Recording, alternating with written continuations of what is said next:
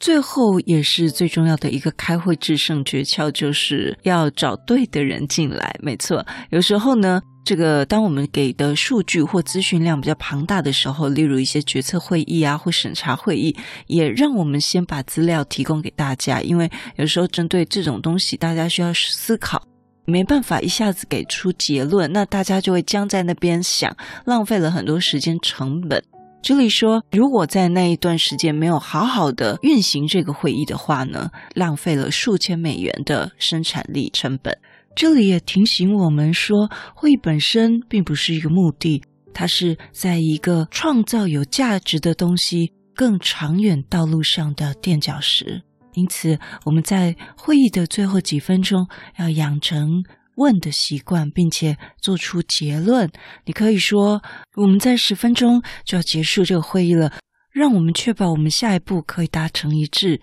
因此，我们就可以讨论具体的行动项目清单，还有每个项目的负责人以及下次开会的时间。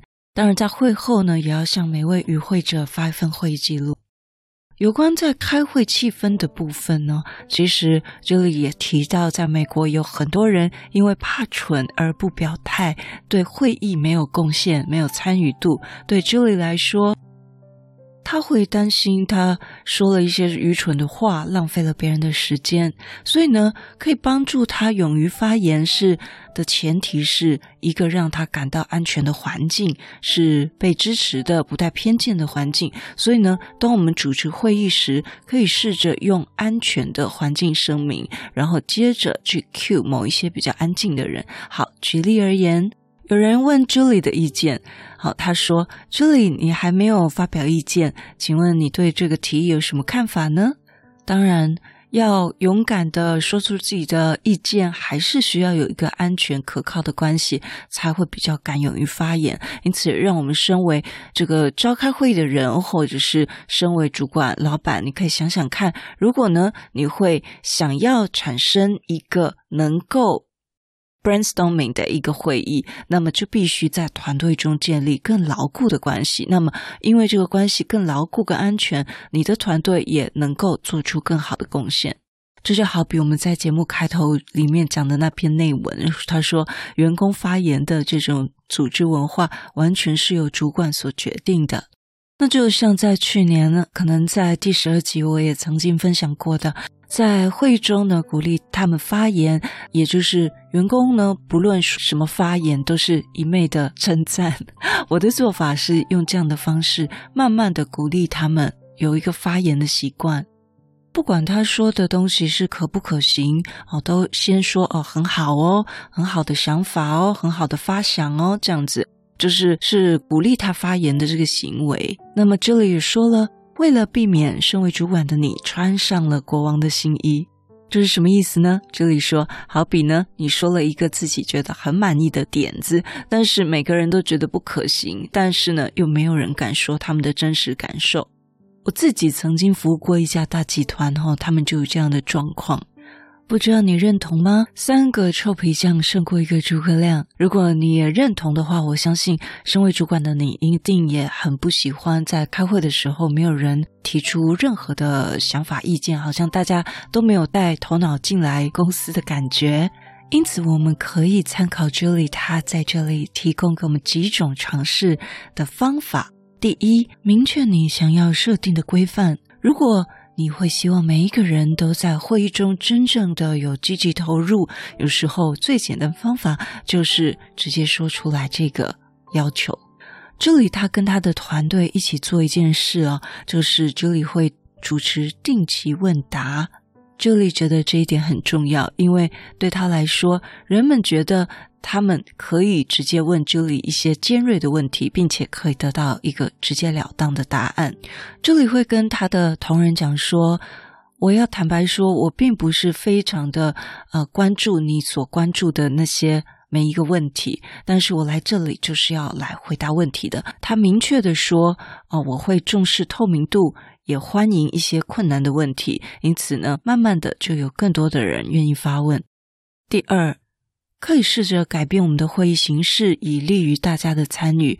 这里说，如果呢，你有你有一群内向的同仁，那么你可能很难让他们表达自己的想法。如果你的同仁又是一群外向的人，那他们可能会一言一语的变得很乱。这里鼓励可以来用便利贴做一个开头，例如呢，今天的主题是我们的形象目标是什么呢？或者是三年后的成功会是什么样子呢？给大家一个 memo 便利贴，然后请他们写下对这个主题的想法，然后呢，让整个会议室安静大概十到十五分钟，让大家可以写下来。之后，让每一个参与的人将他们的笔记贴到白板上，让他们来说明他们为什么写这样子。这里鼓励我们想一下，我们参加过觉得最好的会议，我最喜欢的是哪些具有友好跟友善气氛的人，在那里并不是有一种无形的张力或压力在我们身上，人们可以觉得他们可以说一些疯狂的想法，或者是说我不同意，这是安全的。再来就是，身为主管、老板，你必须慎选的会议。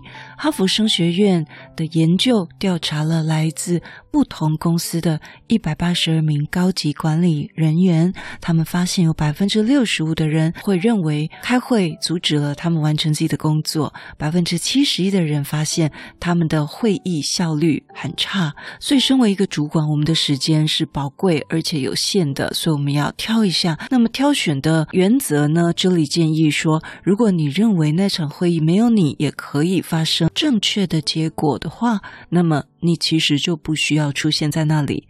根据研究显示，好的会议可以促进员工士气哦，但是糟糕的会议甚至引发员工的疲惫和潜力倦怠。例如，戴老师在第十二集也有提到，我在某任的东家，每次开会都是那种枪林弹雨的会议。那这里也有提到哦，他也参加过一些一连串这个痛苦的会议，在每周三呢，就像他们都在辩论核武器的政策那样子的气氛，而不是在改进他们的流程。所说的任何话都会立刻被驳斥，或者被长时间的沉默。但是谢天谢地，最后那个团队也被重组了，所以不再有那样子的会议了。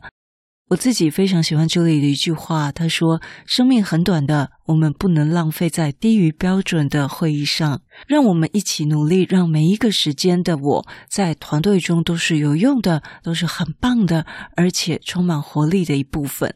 这样子，我的团队就可以共同取得更多的成就。”如果你对我们节目有任何的想法，或者你觉得我们节目有带给你一些收获，都邀请你到我们 Apple Podcast 给我们五星评分与留言。如果你还没有订阅过，也麻烦你免费点点订阅或关注，再把这个节目分享给你身边你认为会有需要的人。也欢迎免费加入 Instagram，你可以在脸书上直接搜寻“用听的哈佛商管读书会”，就可以找到我们。我相信，只要你愿意给予，加入社团会给你更多的收获哦。最后要邀请你，现在就来帮自己加分，期待透过知识价值的传递，让你可以在赞助方案中得到最大的受益。现在回到资讯栏里面，点选 YouTube 有两分钟 3D 卡通人物的说明影片哦。